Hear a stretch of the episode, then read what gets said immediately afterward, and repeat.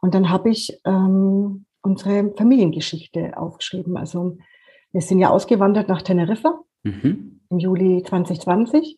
Und da gab es natürlich auch eine Vorgeschichte, dass es zu diesem, äh, zu diesem Ereignis kam. Und das habe ich festgehalten für, für mich, äh, für unsere Kinder und auch in der Hoffnung natürlich, damit Menschen einfach auch berühren zu können.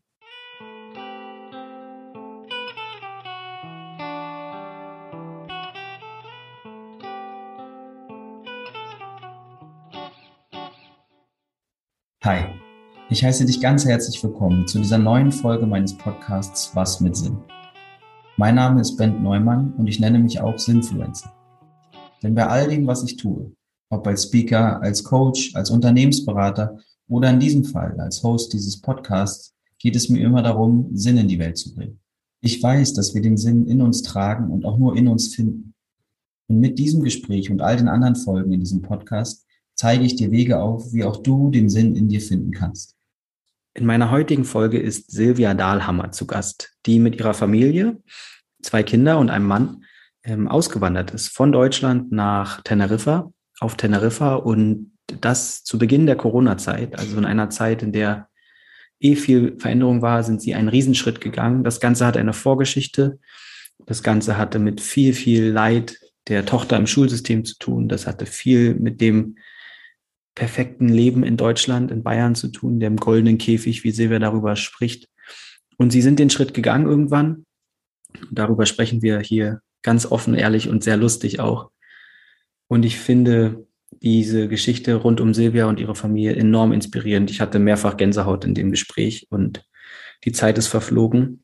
Und ich bin angetan von der, von dem Mut, von der Geschlossenheit der Gemeinschaft und dieser, ja, Wahrhaftigkeit, die diese die Silvia und ihre Familie irgendwie in dieser Geschichte gelebt haben und immer noch leben. Es war sehr, sehr schön, ihr zu begegnen. Ich bin mir sicher, ich wünsche dir, dass es dir auch Spaß macht zuzuhören. Und wie immer findest du alle ähm, Infos zu ihr, inklusive ihres Buches, ähm, welch, über das wir auch sprechen, welches sie geschrieben hat, um diese Geschichte auch zu reflektieren. All das findest du in den Show Notes dieser Folge, wo du auch mehr zu mir, meinen Angeboten und dem, was ich noch so mache als Sinfluencer und Mindset Coach findest. Ich wünsche dir nun viel, viel, viel Spaß.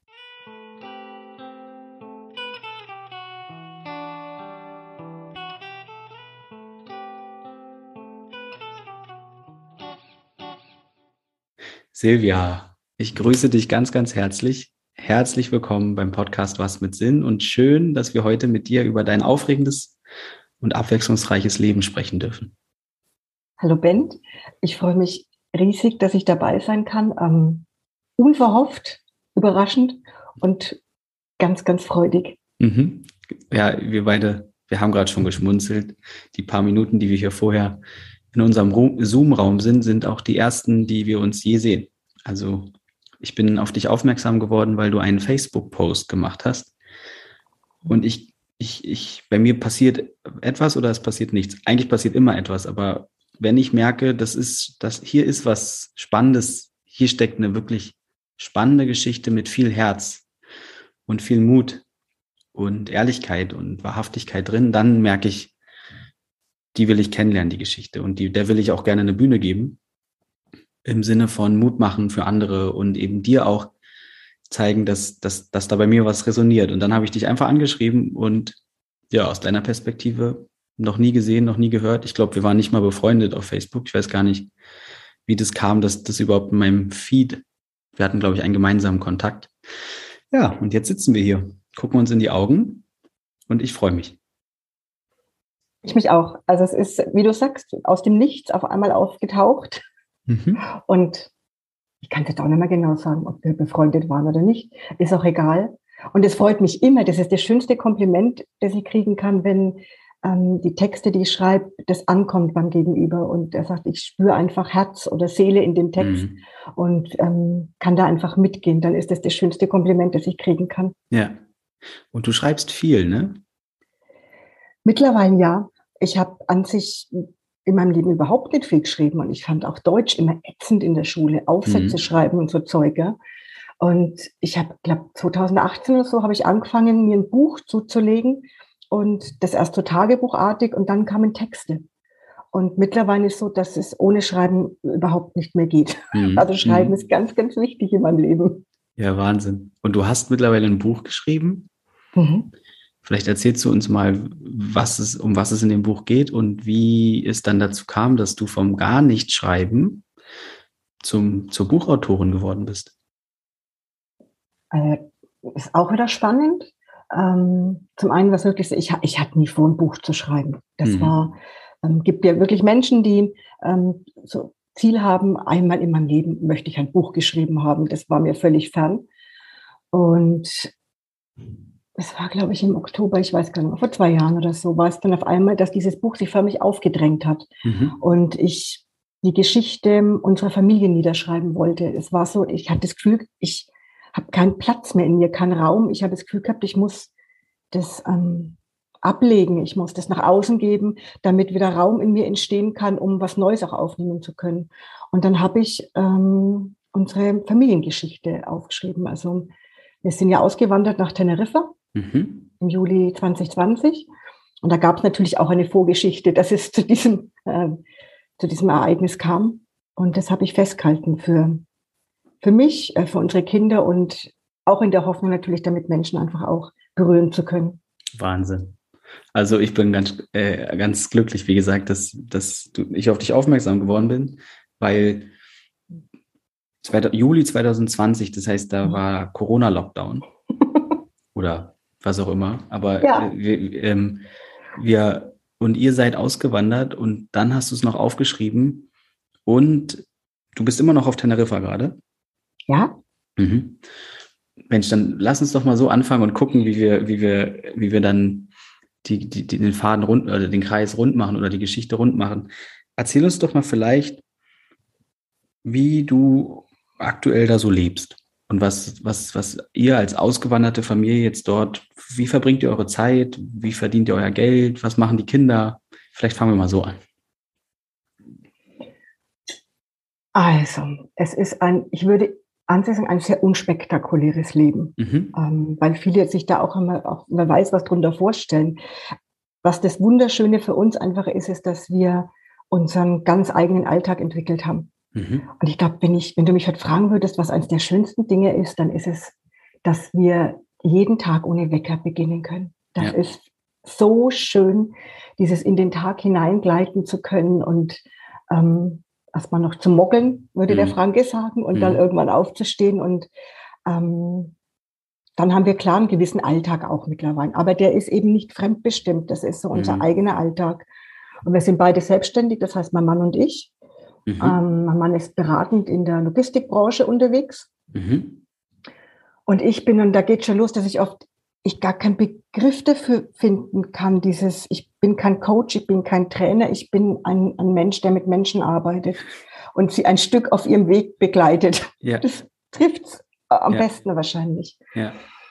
ja, und die Kinder sind, besuchen keine Schule. Mhm. Mm, da gibt es natürlich eine ganz lange Geschichte dazu. Dieses Schulthema ist, was unsere Familie wahnsinnig belastet hat in mhm. Deutschland. Mhm. Und es war auch ein Grund mit, dass wir Deutschland verlassen haben. Mhm. Und hier war es so, dass wir sie an sich erst in die Schule geben wollten. Mhm. Und dann ist aber so war, dass die Corona-Maßnahmen uns da einen Strich durch die Rechnung gemacht haben und wir gesagt haben, okay, unter diesen Bedingungen, Auflagen geben wir unsere Kinder nicht in fremde Hände mehr. Und mhm. jetzt haben wir sie in unserer sicheren Mitte, sage ich jetzt mal einfach so. Mhm. Das Thema Selbstbestimmung und Freiheit ist was, was für uns ganz, ganz wichtig ist. Scheinbar, ja. Also mhm. ich, äh, ich kenne das ohne Wecker aufstehen zu, zu dürfen. Insgesamt Momente ohne Uhr, also ohne die Zeit, die irgendwie durch Termine oder ähnliches, das, das ist für mich äh, Luxus. Also das ist, da, da, da ist Freiheit einfach da.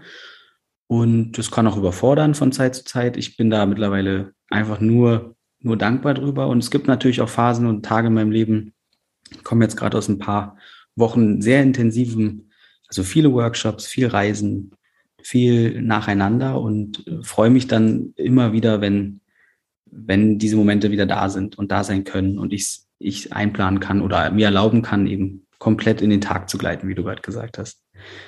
Jetzt sagst du aber, die, die Kinder gehen gar nicht zur Schule und das, ich stelle mir das jetzt so vor, als wäre bei euch so die, die Verantwortung dafür, was ihr mit den Tagen am Ende macht, total groß.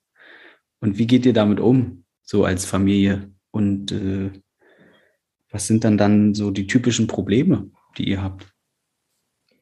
Also zum einen war auch das natürlich wieder ein Weg und da sind wir immer noch dabei, an dem Punkt jetzt zu stehen, dass wir langsam in das Gefühl des Genießens kommen. Mhm. Das war nämlich am Anfang überhaupt nicht so. Also dieses, wir sind ja so auf Leistung konditioniert und getrimmt mhm. und eine, hm, eine Daseinsberechtigung für dieses Leben zu haben überhaupt, ja, sich und nichts zu machen. Also wir haben uns am Anfang vorgenommen gehabt, dass wir ein Jahr wirklich auch nichts machen, mhm. um einfach unsere Wunden überhaupt erstmal zu versorgen und zu heilen.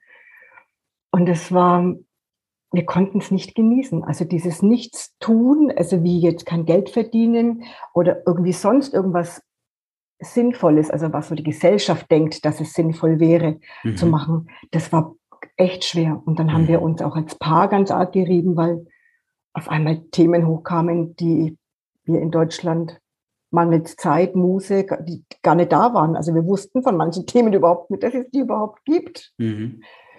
Ähm, und mit den Kindern ist auch klar, das, das Thema Schule, da haben wir auch gebraucht, dass wir das annehmen konnten, dass sie im Moment nicht auf die Schule gehen und nicht immer wieder in diese Angst zu verfallen, sie werden mal unter der Brücke schlafen, sie werden obdachlos, sie werden, was weiß ich, ja. Mhm, klar.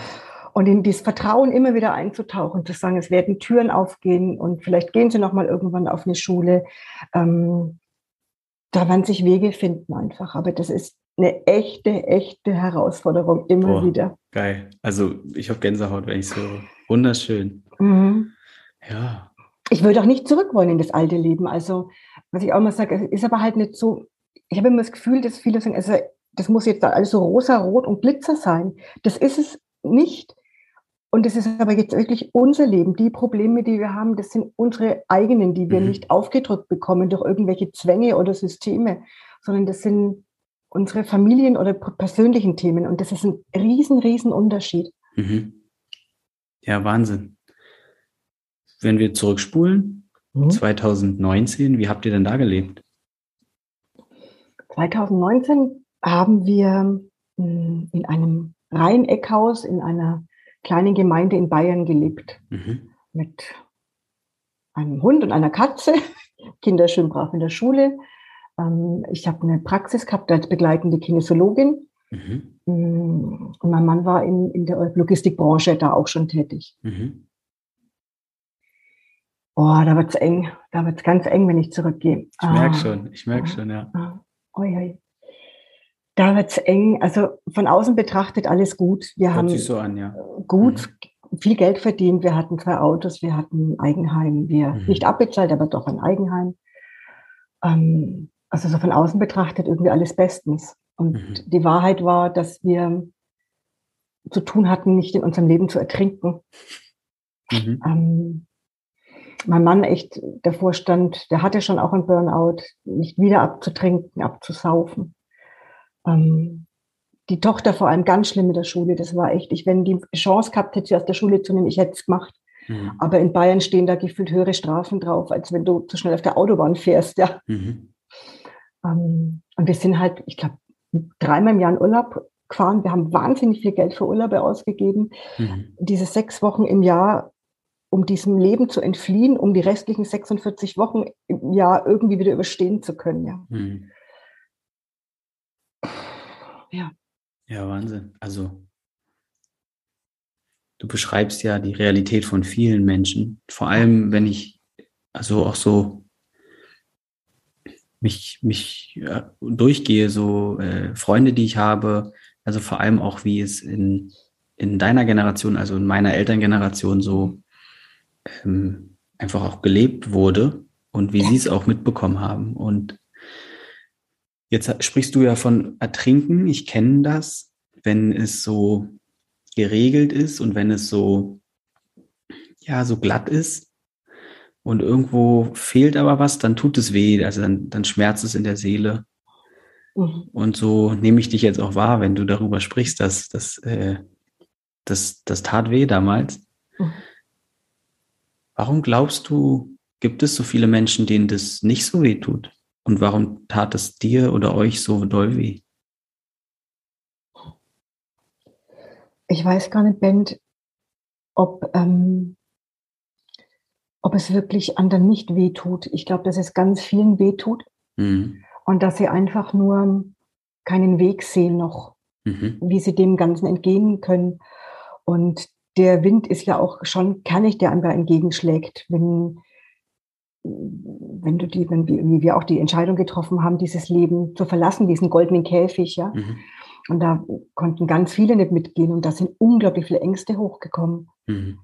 Und ich nehme viele, viele Menschen einfach im Moment auch wahr, die tatsächlich aus Selbstschutz, glaube ich, sich von ihren Gefühlen abschneiden, mhm. um, um weitergehen zu können. Das war ja bei uns auch so. Wir haben funktioniert. Wir mussten funktionieren, um irgendwie weitergehen zu können. Und der Preis war uns einfach irgendwann zu hoch. Mhm. Ähm, aber ich habe erlebt ganz viele Menschen, die einfach abstumpfen, resignieren. Ja. ja. ja, ja. Und das finde ich ähm, ganz besonders tragisch. Ja. Ähm, gibt so Verhaltensmuster, Reaktionsmuster. Ich sage, da ist noch Leben drin. Die Abstumpfung, Resignation, da bin ich immer, da merke ich, das erfüllt mich mit ganz viel Traurigkeit. Mhm. Also ich bin, ich, ich, ich teile deine Antwort, deine Meinung. Ich dachte, ich frage mal so rum. weil, weil, wer weiß, ne, vielleicht, ich, ich bin immer so, also ich glaube, aber nichtsdestotrotz schon, es gibt einige Menschen, die, die leiden darunter nicht so doll. Mhm, glaube ich auch. Es gibt trotzdem auch, glaube ich, sehr, sehr viele, die, du hast es ja gerade so schön beschrieben, als ihr dann in eurem neuen Leben wart und keine externen Zwänge und Systeme euch mehr die Probleme rüberge, also die Probleme gebracht haben und ihr nur noch mit euch wart, sind Probleme gekommen, von denen wusstet ihr vorher nichts. Und so ist es ja bei allen von uns. Also sprich das Leid, die Traurigkeit, die Müdigkeit. Ich, ich spüre sehr, sehr viel Müdigkeit oft bei vielen, oh, vielen Menschen. Ja. Sehr, sehr viel Müdigkeit. Die ist wahrscheinlich da und äh, sie wird äh, gut, gut versteckt oder also mhm. sie wird gut behütet im, im emotionalen ähm, Safe und nicht, nicht groß thematisiert. Und mir geht's ähnlich wie dir. Ich bin, weil ich auch viel spüre, was bei den Leuten so an Emotionen existiert und welche Themen sie gerade beschäftigen, da muss, muss ich gar nicht reden mit den Menschen und dann merke ich oft, es ist sehr, sehr, sehr doll, wie viele mhm. Menschen wahrscheinlich eigentlich, wenn sie da ehrlich hingucken, wenn sie aber auch erst den Raum hätten dafür. Ne? Also solche Themen, die, die öffnen, die kommen ja nur langsam aus so einem Safe raus, diese Emotionen. Um dann mal vielleicht angeguckt zu werden. Also wenn sie sich halt sicher fühlen, wenn sie den Eindruck haben, ich, äh, es gibt eine reale Chance, dass mit mir jetzt hier umgegangen wird. Und ja. Weißt du, und für mich ist ja auch so, es geht ja auch gar nicht darum, irgendwelche Menschen zu missionieren oder mhm. ähm, mhm. anderen was vorzugeben. Das ist, in meiner Welt ist es eben wirklich so, dass es gibt kein generelles richtig oder falsch. Es gibt nur für jeden das eigene, den eigenen Weg, den, und wenn es Menschen gibt, die glücklich in ihrem Leben sind, so wie wir gelebt haben, dann ist das für mich total fein. Also ja, ja. Ich, es geht mir auch zum Beispiel nicht darum, Regelschulen abzuschaffen. Das ist mir, wenn jemand denkt, für Kinder ist das das Richtige und die Kinder fühlen sich auch wohl, dann sage ich, hey, dann ist doch fein. Ja. Aber diese Zwänge und diese Möglichkeit, nicht raus zu können oder eben auch es ist für mich in Ordnung, wenn Menschen sagen, ich will mein Leben nicht verändern. Mhm. Was ich spannend finde, ist, dass Menschen aber auch so viel Stress dabei haben, wenn andere ausbrechen, mhm. dass sie das auch so schwer aushalten können. Ähm, und das ansonsten ist, denke ich, selbstbestimmt, Eigenver Eigenverantwortung, das große Stichwort, ähm, nicht im Außen zu suchen, selber und dann einfach gehen und leben. Mhm. Ihr habt, wie, wie wurde denn auf eure Entscheidungen oder also, nee, das würde ich gleich als nächstes fragen. Wie wurde reagiert, etc. Zuerst würde ich gerne einmal verstehen, wie ist diese Entscheidung in euch gereift? Und warum dann quasi Teneriffa oder wie geht, wie seid ihr vorgegangen? also wart ihr da auf dem Urlaub und habt gesagt, gut, dann fahren wir da hin oder, oder hat Teneriffa angeklopft, so wie das Buch eigentlich und gesagt, kommt jetzt endlich, ich warte auf euch. Und wie war das so? Wie seid ihr da im Dialog gewesen? Wie, wie ist in euch die Klarheit entstanden? Also die, fangen wir erst an mit der Entscheidung, wie mhm. es dazu gekommen ist, ist natürlich wie immer auch ein Prozess, ein Weg gewesen. wir haben erst gedacht, dass wir vielleicht nur nicht in der Gegend leben wollen, wo wir eben damals noch gelebt haben. Oder vielleicht ist es auch einfach nur ein anderer Ort in Deutschland, vielleicht mhm. eben zumindest schon mal nicht Bayern, wo manches so streng ist. Mhm. Und irgendwann hat sich das aber auch nicht gut angefühlt. Und dann gab es, glaube ich, schon als Familie so ein Schlüsselereignis. Wir waren im, an Ostern, also ziemlich mhm. genau jetzt vor, das muss ich mhm. überlegen, drei Jahren, 19, mhm. zusammen auf La Gomera. Und da war ich ein halbes Jahr vorher schon allein. Da hat schon, ist bei mir ein großes Tor, hat sich da geöffnet. Und dann waren wir als Familie da und wir haben alle, also es war schrecklich, die Vorstellung für uns in unser altes Leben zurück zu müssen. Und ab da war einfach klar, wir können den Preis nicht mehr bezahlen. Wir, mhm. ähm, ich hatte Angst, wirklich unsere Tochter zu verlieren an dieses System, dass die einfach dem Druck nicht mehr standhalten kann. Und für mich war es auch schon immer so. Ich habe in Deutschland schon seit, ach, das hatte gar nichts mit dieser mit Corona zu tun, sondern schon viel länger davor. Ich habe oft das Gefühl gehabt, ich kann nicht atmen in diesem Land. Mhm. Ich kriege keine Luft. Der, ich habe immer das Gefühl gehabt, es ist wie eine Glocke, die über Deutschland liegt, eine Blase und die drückt. Ich konnte nicht atmen. Also war klar, wir müssen raus. Mhm. Und ja, dann klar, dann ging es los, wohin. Und mhm. das war wirklich spannend. ähm, also wenn es nach mir gegangen wäre, ich wäre ja gerne so nach ähm, Schottland oder Irland gegangen. Mhm, mh. Da wollte bloß kein Mensch außer mir hin. Der Jürgen hat gesagt, zu kalt, zu viel Regen. Sag ich, okay. Also, dann war natürlich aus Skandinavien mhm. bei uns auch sehr präsent, allein schon, weil das Thema Schule dort deutlich anders gehandhabt wird. Mhm. Ähm, wie jetzt in Schweden, die solche Sachfächer wie Achtsamkeit haben oder Dänemark, wo es gar keine Schulpflicht gibt. Mhm. Ähm, da war aber dann auch wieder, oh, das Wetter und teuer, so teuer mhm. die Lebenshaltungskosten. Und dann sind wir beide, wir saßen schon am Globus und haben den gedreht und haben den Finger draufgehalten. Südafrika haben wir eine ganz, ganz große Beziehung dazu. Da ist mein Mann geboren. Mhm. Und wir waren dreimal schon in dem Land und das ist, in dem Land war ich immer zu Hause. Also mhm. da ist unser Herz immer aufgegangen. Wow. Aber wir wollten nicht aus Europa raus. Das ist ganz komisch. Europa war irgendwie gesetzt, weil wir nicht alle Brücken abbrechen wollten. Mhm. So, naja, gut. Und dann war mal, wie gesagt, La Gomera. Da haben wir aber einfach die Bedenken gehabt, dass der Schritt von Deutschland auf La Gomera, dass der für unsere Kinder zu, zu heftig ist. Weil da hast halt echt nicht mehr viel, ne? Mhm. Um, und dann waren wir Teneriffa. Und dann gedacht, okay, fahren wir halt im September, sind wir dann auch nach Teneriffa geflogen, einfach um reinzufühlen. Und das werde ich nie vergessen eine Fahrt dann, da sind wir mit dem Auto unterwegs gewesen und ich habe meinen Mann angeguckt und habe gesehen, wie er so aufs Meer schaut und habe seine Augen glänzen gesehen und leuchten. Und dann wusste ich, ähm, das ist Teneriffa. Hm. Und für die Kinder war es so, sie gesagt haben, ja, können Sie sich gut vorstellen. Es war immer klar, wir würden kein Land machen, wo einer von uns ein komplettes Nein sagt. Hm. Dann wäre das Land raus gewesen. Dann hätten wir irgendwas anders gefunden. Und dann war es Teneriffa. Und es war für mich, und es ist auch heute noch so, aber immer ganz klar, Teneriffa ist nicht die Endstation. Mhm. Es war für uns so die Einladung von Teneriffa hier ähm, heilen zu können und ähm, Kraft zu tanken. Mhm. Und es ist langsam schon wieder Bewegung bei uns in der Familie. Ja, du, also als du gerade Süd, äh, Südafrika gesagt hast, hatte ich, habe ich eine Riesenresonanz gerade in mir gespürt. Mein Körper hat äh, Juhu geschrien. Aber ich, jetzt, wo du sagst, spreche ich es aus. Mhm. ähm, ja, krass. Bin, äh, bin echt ein bisschen sprachlos im positiven Sinne. Nicht so ganz so passend für dieses Format, aber ich, ähm, ich mag, ich mag diesen Mut unglaublich doll und scheinbar auch die, die Geschlossenheit, die ihr habt. Also, ja.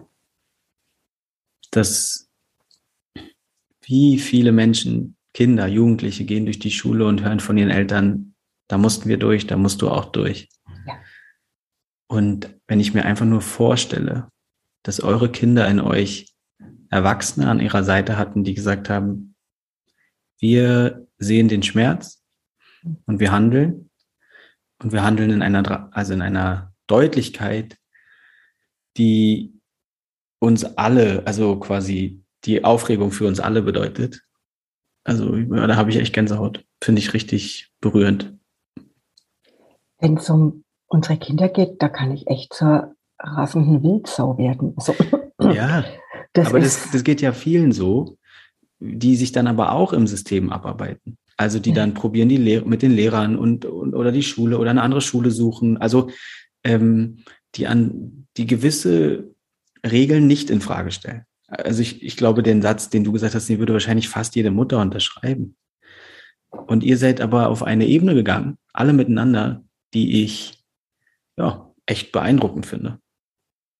Weißt du, wir haben ja viel ausprobiert. Also, mhm. weil du auch sagst, Schulwechsel. Wir haben ja, das ist ja auch eine Tortur. Und das sind ja die meisten Eltern, die einen eine Tortur hinter sich haben. Und wie oft habe ich mir gewünscht, das gebe ich auch zu, dass meine Tochter aufhören würde zu rebellieren. Mhm. Dass sie sich einfügen möchte, dass endlich Ruhe einkehrt in unsere Familie, dass mhm. einfach ähm, Frieden wieder einkehrt bei uns. Und sie war nicht bereit dazu. Und ich mhm. bin ihr so dankbar dafür, weil die, diesen Mut, den sie auch mitgebracht hat, eben nicht zu funktionieren und nicht, sich nicht anpassen zu wollen. Und ich glaube, wenn es um mich gegangen wäre, ich habe eine sehr hohe Frustrationstoleranz. Das mhm. ist nicht immer gut, ja, ja. weil das Leben dann die größeren Zaunpfähle vorbeischicken muss. Ähm, da reicht der Zahnstocher halt nicht. Ja. Ähm, aber da war es so, dass ich das, das Leiden einfach war nicht mehr tragbar. Mhm. Und, und ich auch mich dann irgendwann gefragt habe, mit welcher, mit welcher Berechtigung, mit welcher, mit welchem Recht darf ein Staat so in Familien eingreifen und die den Kindern Schaden zufügen. Ich, also das ging einfach irgendwann mehr in meinen Kopf. Es geht auch heute in meinem Kopf nicht, dass irgendein Mensch, eine Institution, eine Gesellschaft Menschen vorschreiben kann, wie sie zu leben haben. Mhm. Und da habe ich doch meine Tochter gemerkt, welcher Rebell auch in mir wohnt. Ich ja. bin nämlich auch der volle Rebell. Ja. ja, mhm. schön. Okay, Wahnsinn. Gut. Und dann war diese Entscheidung gefallen? Ihr, sitzt, ihr fahrt äh, also im Auto, du siehst das Glitzern deines, deines Mannes in den Augen und dann ähm, schien die Entscheidung ja auch für die Kinder gut gewesen zu sein. Keiner hatte ein Veto. Gut. Und wie, wie ging es dann weiter und vor allem, wie hat dein Umfeld oder euer Umfeld reagiert? Weil da hast du schon so ein bisschen durchblicken lassen, da kam dann einiges die, es sind Ängste. Es sind mhm. halt einfach alle Ängste, die an allen möglichen Stellen hochkommen. Bei ganz vielen Menschen kam zu den, von wegen auch mit dem Gesundheitssystem, das ist ja in Deutschland viel besser. Mhm. Ich sagte, ja gut, wir gehen jetzt aber ja auch nicht in den Dschungel, irgendwie dann Amazonas oder so. Also Manchmal ähm, haben die ähm, übrigens dort viel bessere Gesundheitsansätze, ja. zumindest. Ja. Vielleicht nicht durchfinanzierte Systeme, aber ja. der, der Blick auf Gesundheit ist Absolut. meiner Meinung nach viel besser. Aber gut, anderes Thema. Ähm, manche waren, ja gesagt haben, es hat sie nicht überrascht. Ähm, mhm. Die, die mich wirklich gut gekannt haben, war es keine Überraschung. Mhm. Gesagt haben, es war irgendwie so die logische Konsequenz aus dem, wie sie mich und uns einfach kennengelernt haben. Mhm. Und klar, aber das war echt, es waren immer die gleichen Fragen. Es waren, ich habe es irgendwann nicht mehr hören können. Ja. Also, wovon lebt, wollt ihr denn dann überhaupt leben? Ja. Was macht ihr mit den Kindern mit der Schule? Was wird aus eurer Rente? Und sprecht ihr überhaupt schon Spanisch? Ja. Und all diese Fragen konnten wir nur mit einem gefährlichen Halbwissen beantworten. Ich sagte, nein, wir sprechen kein Wort Spanisch, also außer Hola und hasta mañana. Ähm, wir haben eine ungefähre Vorstellung, womit wir mal wieder Geld verdienen könnten. Mit den Kindern, wir wissen es noch nicht. Mhm. Wird sich irgendwie was zeigen. Da haben wir noch nicht gewusst, dass wir sie nicht in die Schule mehr geben werden was war da noch? Ähm, ach, die Rente. Ja, die, mhm. die Rente. Ich, ich, ich, weiß es nicht, ob wir überhaupt jemals eine Rente alle kriegen. Ähm, also das hat viele Menschen erst recht ja. irritiert, dass wir ja. diese Fragen nicht beantworten konnten. Mhm. Ja, Wahnsinn. Cool. Ich, ich glaube, die zu diesem Mut zu haben, oder den Glaube eigentlich, darauf zu vertrauen, dass alles gut wird, solange wir dieser Sehnsucht folgen und mit unserem Schmerz halt umgehen. Ja, den finde ich, den würde ich sehr viel mehr Menschen wünschen. Es ist ja nicht so, dass wir keine Ängste haben. Ich habe immer wieder Angst ja. um die Kinder, ja. um auch finanzielle, ob das packen. Ja. Ähm, es gibt ganz, ganz viele Themen, die da hochkommen. Ich, für mich ist immer so diese, ich mag dieses Bild gerne zu sagen, Menschsein bedeutet für mich, in alle Gefühle eintauchen mhm. zu können, mhm. ohne mich darin zu verlieren. eintauchen, sie fühlen, wirklich fühlen und wieder auftauchen, Luft holen und wieder eintauchen. Ja. Und wenn ich immer so lese, von wegen, ja, du brauchst keine Angst zu haben und im Moment, die, die Angstblase, die im Moment herrscht, die ist, ist das ist pervers, mhm. klar. Aber gar keine Ängste zu haben, glaube ich, ist, also zumindest glaube ich, in unserem momentanen Entwicklungsstand als Menschheit, glaube ich, dass wir einfach Ängste eben noch haben. Und ich mhm. finde es auch nicht schlimm. Also ich setze mich halt da mit meiner Angst auf die Couch und dann weinen wir zusammen eine Runde und dann geht es ja irgendwann wieder. Mhm. Mhm. Wie würdest du denn sagen, wenn ich jetzt mit deinen Kindern reden würde oder deinem Mann, wie, wie haben die, wie gehen die so mit ihren Ängsten um? Oder geht ihr sogar gemeinsam auch da ins Gespräch? Das ist jetzt schwierig, weil das natürlich wieder, wie du sagst, ne, was, was, da müsstest du sie wahrscheinlich selber fragen. Ja. Weil jetzt, das ist jetzt eine Mutmaßung und meine ja. Wahrnehmung, klar habe ich eine äh, Mutmaßung oder eine Meinung dazu. Ähm, und ich jetzt auch nicht weiß, ob sie das jetzt möchten, dass ich das jetzt hier so sage. Das ist fein. Das musst, du? Ja, nee, das musst du überhaupt nicht. Aber wir gehen offen mit allen Themen um. Also mhm. das kann ich als für uns als Familie sagen. Es gibt bei uns keine Tabuthemen. Mhm. Ähm, also auch du kannst äh, quasi deine Angst zeigen oder zeigst sie. Ja, ja. Und, äh, und dann, ja, damit öffnest du ja als, als Mama auch schon einen Raum und als Frau, den die anderen dann auch betreten dürfen. Also da geht es ja auch viel um, was, was, welche Spuren legst du und was lebst du auch vor? Ich glaube, das ist ganz wichtig. Ich neige zu Perfektionismus. Tatsächlich mhm. hätte ich nicht gedacht. Das kam mir irgendwann, dass ich dachte, diese eine perfekte Mutter sein zu wollen, eine, mhm. eine perfekte Ehefrau, ach, ein perfekter Mensch, keine Ahnung, und mhm. komme da immer wieder. Und Menschlichkeit ist ja so eins meiner höchsten Werte, und da muss ich immer schmunzeln, weil diese beiden ähm, Perfektionismus ist mir kein Wert für mich, aber die, Korre, die, ähm, ja, die den Konflikt natürlich, ja. die konkurrieren, ja, genau. Ähm, und mich da immer wieder einzufangen und runterzuholen und auch meinen Kindern eben meine Schwächen zu zeigen, auch, dass mhm. ich ich kenne auch Neid, ich kenne Wut, ich kenne also ganz viele Gefühle, die ich, dann kenne ich Scham. Gott, ich könnte manchmal in Löcher springen. Ja, Gott, was hast du getan? Mhm. ähm, ja, und das annehmen zu können. Ich glaube, das ist so dieses, sich selbst annehmen zu können, mich selbst anzunehmen, allem, was dazugehört, allem, was sich schön anfühlt und nicht so schön anfühlt. Das ist die große Übung. Mhm. Schön. Ja. Jetzt bist du, also ich stelle mir vor, du hast es vorhin so schön gesagt und da habe ich richtig gemerkt, wie so eine Freiheit dich umgeben hat oder wie du aus einer ganz großen Freiheit und Stärke gesprochen hast, dass ihr selbstbestimmt lebt und dass die Themen nicht mehr durch Systeme oder andere Menschen oder ja, wie auch immer immer wieder zu euch kommen, sondern wenn, dann sind es eure eigenen. Mhm. Und jetzt haben wir gerade über Ängste gesprochen und Emotionen und so weiter. Was kannst du mal für jemanden, der noch völlig integriert ist in dieses ganz normale System, erzählen, was dann da noch so übrig bleibt an eigenen Themen? Übrig bleibt ist charmant ausgedrückt. Du meinst, was dann auf einmal alles da ist? Mhm. Also Es ist nicht an einer Hand abzuzählen, ne? Es ist schon noch eine Menge. Ganz viel, ja. Hm. Es ist, oh Gott. Bei mir ist eh so, ich bin immer wieder, also dieses ähm, auf der Suche, weiß ich gar nicht, bin ich noch so auf der Suche? Ich fühle mich viel mehr angekommen. Ich bin auf dem Weg. Ich glaube, davor, ich war früher ganz viel auf der Suche. Mhm. Und heute ist so, dass ich ähm, hm, immer wieder ankomme, um mich wieder auf die Reise zu begeben, mhm. wahrscheinlich. Mhm. Und es sind ganz viele Themen. Also bei meinem Mann und mir ist immer wieder auch dieses, auch immer wieder mal nebeneinander zu legen, sind wir noch auf einem gemeinsamen Weg. Mhm. Was hast du für eine Vorstellung von Leben? Was habe ich für eine Vorstellung von Leben? Ähm, bei den Kindern, die große, die ist jetzt 17 geworden, ähm, da merke ich gerade, da endet, endet ein Weg und da beginnt ein neuer. Mhm. Ganz viel, ganz viel Trauer, die da mhm. auch in mir ist, in uns. Und zu spüren, es ist richtig und der Trauer trotzdem Raum zu geben.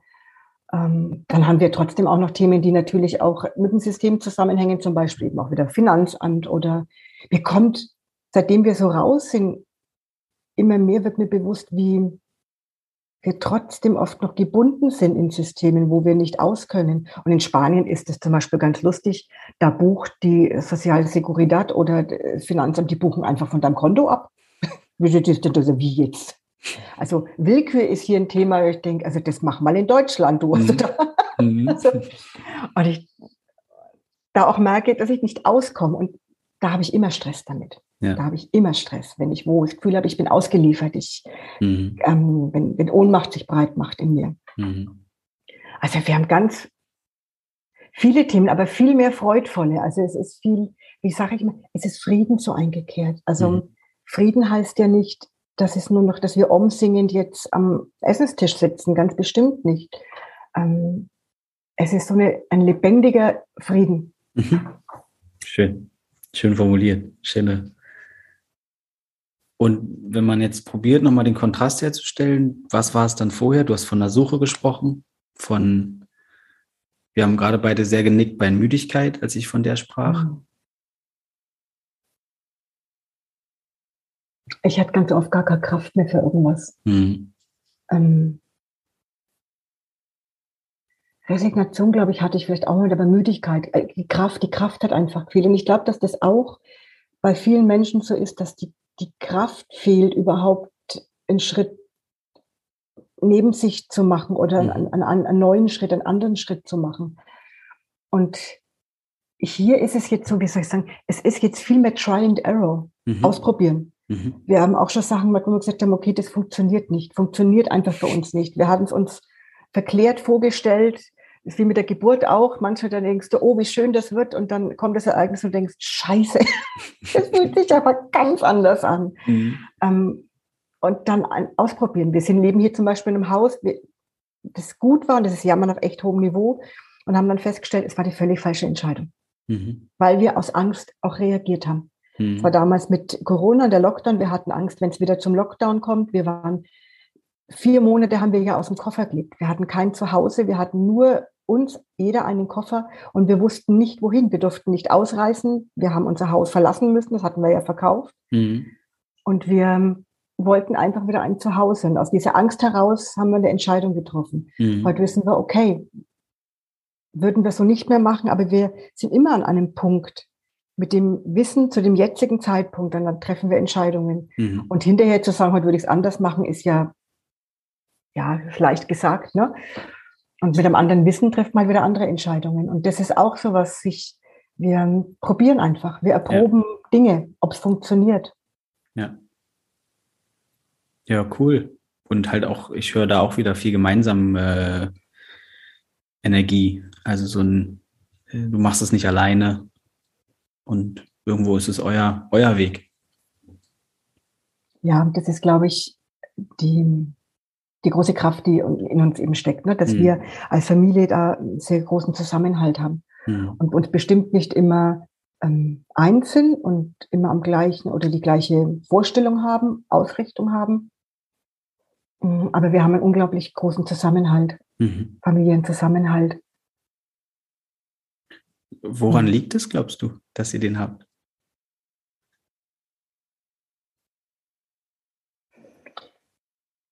Ich glaube, dass auch da schon auch Arbeit drin steckt. Also so dieses Bewusste ähm, und also bei den Kindern ist sozusagen, dass ich auch immer gesagt habe, die Verbundenheit zu ihnen geht mir über allem, steht über allem, die Verbindung mhm. zu ihnen nicht zu verlieren. Und ihnen immer das Gefühl zu geben, egal was sie tun, es ist ähm, für mich okay. Mhm. Ich muss es nicht immer gut heißen, ich muss es nicht immer verstehen können und zu sagen, ich liebe euch. Mhm. Egal, was ihr jemals tun werdet. Und in der Partnerschaft, ich glaube, in Deutschland war es so, dass ich dachte, ich kann es gar nicht sagen, da haben wir noch nicht bewusst was gemacht, aber ich habe immer das Bild vor Augen, ähm, dass mein Mann und ich, dass wir uralt werden und irgendwann Händchen haltend am Strand spazieren gehen über 80. Und wir sind ja auch schon ewig zusammen. Ich war 15, er war 19. Das ist mein erster wow. Freund gewesen. Wow. Und ähm, Gott, wir hatten schon Silberhochzeit. Ich bin so alt. wow. Mensch, Ja, Glückwunsch. Also das ist äh, auch schön. Um, ähm. wow. Ja.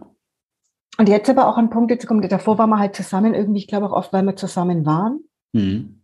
Und jetzt ist da auch, merkt man auch, wie dass wir echt auch arbeiten, auch an unserer Partnerschaft. Mhm. Und das ist so, ich glaube, Beziehung bedeutet eben auch, hm, Energie reinzustecken, sich, also, und sich für sich selbst und auch für den anderen zu interessieren und, ja. und die eigenen Themen halt anschauen. Und da gibt es immer wieder welche. Ich habe so oft gedacht, jetzt ist gut, jetzt kommt nichts mehr. Und dann kommt das Leben und sagt, doch, doch, ich habe schon noch was für dich. Mhm. Mhm. Aber ja, es auch bei uns ein. Ja, und man wird ja von, ne, von Welle zu Welle am Anfang, also so habe ich es erlebt, so kenne ich es bei vielen, die mit mir durch Prozesse gehen. Dann fühlt sich das erste Mal ähm, ehrlich in Richtung Verletzungen gucken und so, oh ja. dann fühlt sich das wie ein Tsunami an und irgendwann hat es mal mehr was von äh, einem schönen etwas windigen Tag an der Ostsee und irgendwann ist man vielleicht sogar surfend auf der Welle. Mhm. Fliegt auch mal wieder runter, aber genau. es ist dann mehr zu so einer Art Sport geworden, zu einer Art, einem Tanz eigentlich. Und das ist, ne, das ist, glaube ich, das spüre ich auch bei dir, dass die Kompetenz einfach und das Vertrauen, das Urvertrauen wahrscheinlich, ganz groß, in diese Prozesse sind einfach gewachsen, größer geworden. Und deswegen gibt es immer ja noch eine andere Ebene als einfach nur, ihr habt jetzt dieses Thema gelöst oder dieses Problem. Es gibt ja immer die, wie ihr einfach reift und wie ihr vielleicht immer mehr an eure Kraft kommt und euch erinnert, was da eigentlich in euch steckt. Also an unglaublich viel Potenzial in euch, in uns allen, in jedem Menschen. Und ich gebe auch zu, ich habe auch Lust. Also ich, ich, ich, ich habe auch wirklich Spaß daran. Es ja. kam mir irgendwann auch so, dass ich, wenn jetzt gar keine Themen mehr kämen, das fände ich ganz schrecklich, glaube ich. Also es ist so, ähm, ich, ich habe so Lust am Erforschen. Ich ja, will ja. so viele Dinge, ich will es wissen. Ich will es, ja. früher wollte ich immer wissen, warum es so ist. Das habe ich nimmer so, weil ich wahnsinnig viel Biografiearbeit schon betrieben habe mhm. und da, glaube ich, viel gelöst habe für mich. Und jetzt ist so trotzdem noch dieses, dass ich mich und das Leben einfach kennenlernen. Ich habe so, so Lust einfach auf ähm, am Forschen. Und ich gebe es auch zu, ich mag auch sogar Menschen zu verstehen. Ja. Ich will wissen, wieso die so ticken, wieso die sowas machen. Und nicht um was zu rechtfertigen, aber einfach, weil ich es verstehen will, wie, das Leben so ist oder eben wie andere fühlen, was in den Köpfen vorgeht. Das finde ich unglaublich spannend. Ja. Ja, cool. Und du hast jetzt auch im Prinzip deinen ursprünglichen Beruf scheinbar, den übst du gerade nicht mehr aus, sondern du machst eigentlich etwas, was ja dem sehr nahe kommt, was du gerade äh, beschrieben hast. Ne? Du scheinst ja Leuten über, in Veränderungsphasen zu helfen. Das war große Umstellung, weil ich, ah, ich bin sehr haptisch veranlagt. Ich, ja. Also ich brauche Menschen. Ich, und gerade in der Kinesiologie ist halt irgendwie auch der, der Körperkontakt ganz mhm. wichtig. Da hat es jetzt Corona, sage ich mal, nicht gerade vereinfacht, das Ganze. Mhm. Und irgendwann bin ich auch klar im, in dieses Online-Arbeiten und ah, es ist eine Möglichkeit von vielen. Mhm. Und ich aber auch schon merke, dass mir das Körperliche fehlt. Dieses, ich, einen Menschen zu spüren. Also mhm. ist klar, ich spüre dich jetzt auch und wie du mhm. aussagst, da kommt, kommt auch was rüber. Das Energetische geht ja nicht verloren. Und doch ist es nochmal anders, den Körper richtig eben Kontakt ja. aufnehmen zu können. Ja. Ja. Also das heißt, ich bin immer noch, also ich werde mit Sicherheit weiter kinesiologisch arbeiten. Ähm, und habe im Moment auch einfach Freude so. Ähm, habe hab die Tür geöffnet, die habe ich ganz lang verschlossen gehalten, ähm, weil ich mich da Widerstand einfach verspürt habe. Und irgendwann habe ich gesagt, okay, ähm, es kann ja auch hier ein sowohl als auch. Mhm. Welche Tür hast du verschlossen, von der du online, online zu arbeiten? Mhm. mhm. Ja, ja, war für mich ähm, da, da war es auch da am Anfang klar, war es ja wie ein, ein, Zug, auf den alle ganz wild aufgesprungen sind und ja. jetzt nur noch online zu arbeiten. Und ich, ich will das nicht. Ich habe weil ich ja eh diese Entwicklung für mich schwierig war, dieses Menschen mehr zu isolieren. Und ähm, ich habe davor schon das Gefühl gehabt, dass wir eigentlich eher viel mehr Nähe gebraucht hätten und mhm. viel mehr Verbundenheit. Und dann kam Corona und es ist in die ganz andere Richtung alles gedriftet. Mhm. Und da habe ich ähm, echt zu tun gehabt. Ja. Naja, das kenne ich. Ich war am Anfang auch ja, sehr verankert, verwurzelt in dem Arbeiten mit Menschen, mit Gruppen in Räumen, mhm. also in äh, physischen Räumen und mag das sowohl als auch jetzt aber sehr, also dass wir beide mhm. jetzt nicht den Riesenaufwand ja. machen, um ja. am Ende in einem Raum zu sitzen, weil es auch so wirklich ja. gut geht. Ja. Und ich merke, dass gerade wenn es eben auch um Energietransfer geht und wenn es um Menschen wirklich auch durch ihre Emotionen helfen, finde ich, funktioniert online oft erstaunlich gut, weil der Kanal so fokussiert ist. Während im, in Berlin in einem Workshop-Raum vielleicht, dann wäre die U-Bahn nicht gekommen, dann wäre, äh, was weiß ich. Und so, also, aber das sowohl als auch. Da bin ich, bin ich sehr bei dir. Ich hatte mir die Bedenken auch, ähm, dass da vielleicht auch irgendwie Themen hochpoppen können, die ich nicht handeln kann, wenn ich den mhm. Menschen nicht bei mir habe. Das ist anders, wenn ich zu zweit in einem Raum, also in einem echten, realen Raum bin. Und ja. da hatte ich irgendwie mir die Bedenken. Und dann bin ich irgendwann aber auch wieder in das Vertrauen gegangen, zu sagen, okay, wir sind jetzt in einem virtuellen Raum und es kommen nur die Themen hoch, die wir beide, sowohl mein Gegenüber als auch ich, in diesem virtuellen Raum handeln können. Mhm. Und das, was wir nicht handeln können, bleibt einfach verschlossen. Mhm. Und das funktioniert. Das also mhm. ich habe in meiner Praxis ja auch immer gewesen, dass ich immer in das Vertrauen gegangen bin, es zeigt sich nur das, was wir beide handeln können. Ja, ja. ja, ist ein sehr, sehr, sehr schöner und toller Tipp auch für alle da draußen, die mit Menschen arbeiten. Das ist ein wichtiger Glaube. Oder der, der bewirkt, der, der, der stellt den Raum sehr gut. Also der, mhm. der ist eine mhm. gute Grundlage. Ähm, was hat dich insgesamt inspiriert, dich überhaupt so, du hast gerade von Biografiearbeit gesprochen und du wirkst ja wie jemand, der oder die sich eben schon viel mit sich beschäftigt hat, Spaß hat mittlerweile an diesen Themen. Was sind so Inspirationsquellen, die du irgendwann mal hattest oder also gibt es den einen Menschen, gibt es Bücher, gibt es, bist du, weiß nicht, was hat oder waren es einfach nur diese mhm. besagten letzten Jahre, über die wir jetzt viel gesprochen haben, die dich mhm. da so. Also es gab bestimmt, es gab ein äh, Schlüsselereignis mhm. in meinem Leben. Ähm, ich war ja lang bei einer deutschen Großbank beschäftigt und war da okay. Filialleiterin. Mhm. War da, oh Gott, lang kreuzunglücklich und habe dem Druck eigentlich nicht standhalten können, aber habe den Fuß nicht rausgekriegt. Mhm. Und dann gab es dieses Frühjahr, ich glaube 2004, da bin ich zusammengeklappt, bin ich auf der Fahrt im Auto, auf der Autobahn in Tränen ausgebrochen, konnte nicht in die Arbeit und habe mich dann selber aus dem Verkehr gezogen. Und bis dahin würde ich sagen, habe ich auch keinerlei Themen bearbeitet oder irgendwas. Ich habe halt funktioniert, gut mhm. funktioniert mhm. und war auch irgendwie alles soweit gut. Eben bis zu diesem Zeitpunkt. Und dann war ich daheim und dann habe ich mich krank schreiben lassen. Und da sehe ich mich noch echt, als wäre es gestern. Da war ich bei uns im Garten gesessen und wir haben so einen Pfirsichbaum im Garten gehabt und der hat geblüht. Und da habe ich ein Buch in Händen gehalten und das Buch war vom Eckart Tolle. Jetzt die Kraft der Gegenwart. Ich sagte der Band, ich habe, glaube ich, wenn es hochkommt, ein Fünftel verstanden, was in dem Buch steht. Ich wusste überhaupt nicht, von was dieser Typ überhaupt spricht. Aber tief in mir ist, ja. ist das so aufgegangen und ich ja. habe das Gefühl gehabt, dass das was ist, wo mein Leben jetzt hingeht. Ich habe das Buch mittlerweile öfters gelesen, verstehe es wahrscheinlich immer noch nicht ganz, aber schon deutlich mehr.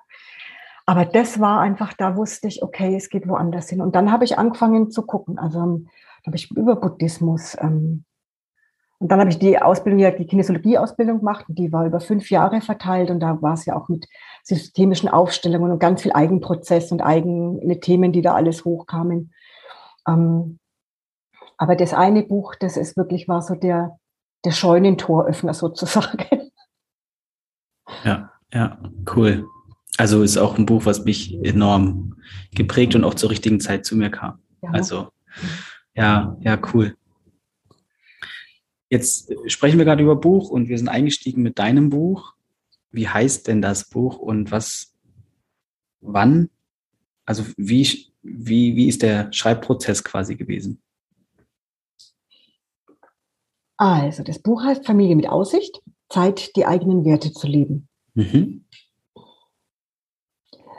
Der Schreibprozess. Also Woher kommt der Titel? Also, ich, äh, du hast mir vorhin schon einmal gesagt, und mhm. ich habe mich diese, ich stelle mir dich die ganze Zeit vor auf einer, auf einer Terrasse, du hast eine tolle Aussicht und schreibst ja. dieses Buch. Und äh, stimmt das? Oder also äh, ähm, der Titel, das war auch lustig. Also ich bin ja oft, also ich bin, wir sind ja alles. Und ich bin auch sehr viel im Kopf unterwegs. Also der rattert, da rattert immer irgendwas. Mhm. Und der Titel, das war ja lang, ich habe meine Post, war auch Familie im Wandel. Aber Familie im Wandel ist belegt. Da gibt es ganz viele Bücher auch schon drüber. Und irgendwann war es so dieses Familie mit Aussicht. Und ich mag das heute noch so, weil das, das so gut trifft. Ähm, wir haben eine Aussicht auf ein, auf unser Leben. Mhm. Und die haben wir immer. Wir gehen ja immer weiter und trotzdem haben wir immer wieder eine Aussicht.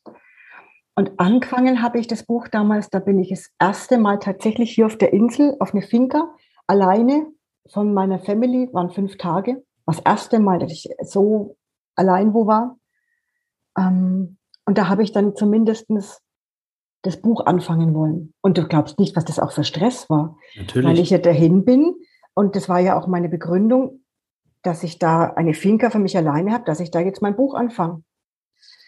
Was braucht ja schon immer eine Begründung, eine gute, ja? Kann ja mhm. einfach jeder nur die Beine baumeln lassen. Kann ja nicht einfach jeder eine Finca. Kann, kann, ja nicht einfach jeder eine Finca.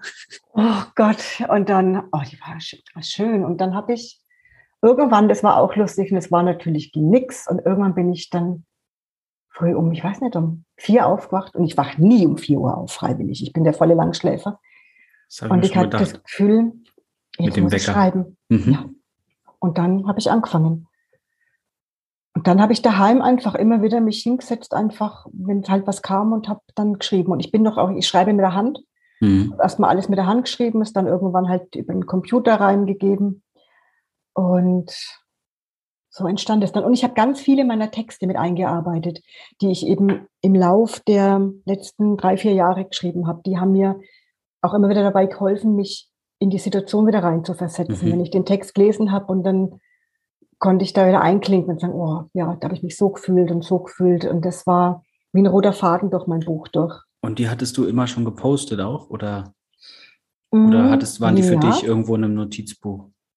Nein, ich habe die tatsächlich geteilt. Das mhm. war, ich habe Menschen bewusst an unserem Prozess teilhaben lassen wollen. Mhm. Und ähm, nicht, weil ich jetzt hilfe, sondern einfach wirklich, weil ich glaube, dieses Geschichten erzählen. Ich mhm. weiß, es kommen immer wieder Menschen, die dann sofort mit Hilfestellung kommen. Und das ist auch so eine Angewohnheit, die wir haben, dass wir mal denken, wir müssen sofort ein, eine Lösung an der Hand mhm. haben oder eine Hilfestellung. Und dabei geht es darum oft gar nicht, sondern manche Geschichten wollen einfach erzählt werden und andere Menschen teilhaben lassen. Dieses, wie du auch schon gesagt hast, oh wow, ich bin nicht allein damit. Es gibt andere, die fühlen das auch so.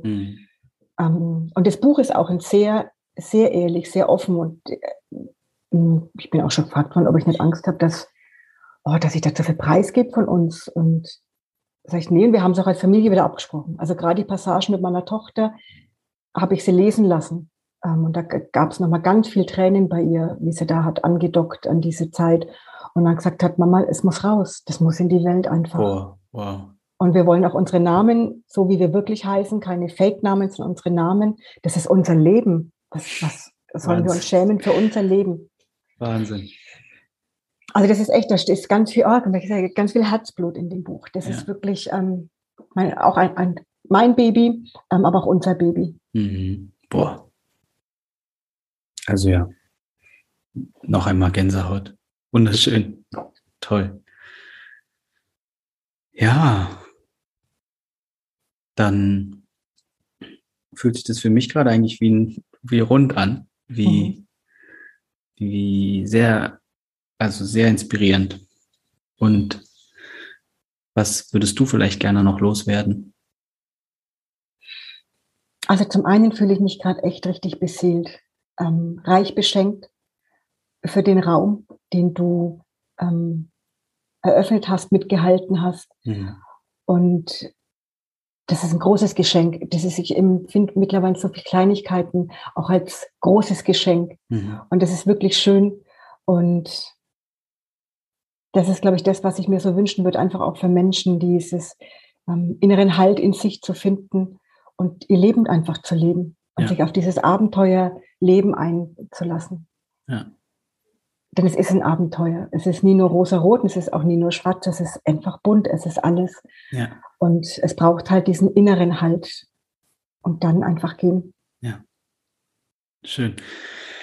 Ja, das finde ich sind tolle letzte Worte. Das heißt, ich will da gar nicht viel hinzufügen und Danke sagen, nur noch, weil auch ich fühle mich sehr beseelt und äh, den Raum haben wir ja gemeinsam auch letztlich ge kreiert und äh, gehalten und gefüllt. Mhm. Und ja, an alle da draußen, die zuhören, den wünsche ich, dir wünsche ich ein, ein, eine schön, ein schönes Sacken lassen, weil ich bin mir sicher, dass das uns alle anspricht. Wir alle haben Familien, wir alle haben Sehnsüchte und kennen wahrscheinlich sehr, sehr viel von dem, was du erzählt hast. Und ja, deine Geschichte darf Mut machen, eure Geschichte darf Mut machen, finde ich. Und das, äh, glaube ich, ist auch ein Moment, wo wir deine Familie einmal grüßen können oder du gerne sie grüßen darfst nachher. Das war echt cool, wie präsent die auch hier waren und spürbar, dass ihr das gemeinsam irgendwie geht, diesen Weg, dieses Abenteuer. Danke dir, Silvia. Ich danke dir auch ganz herzlich.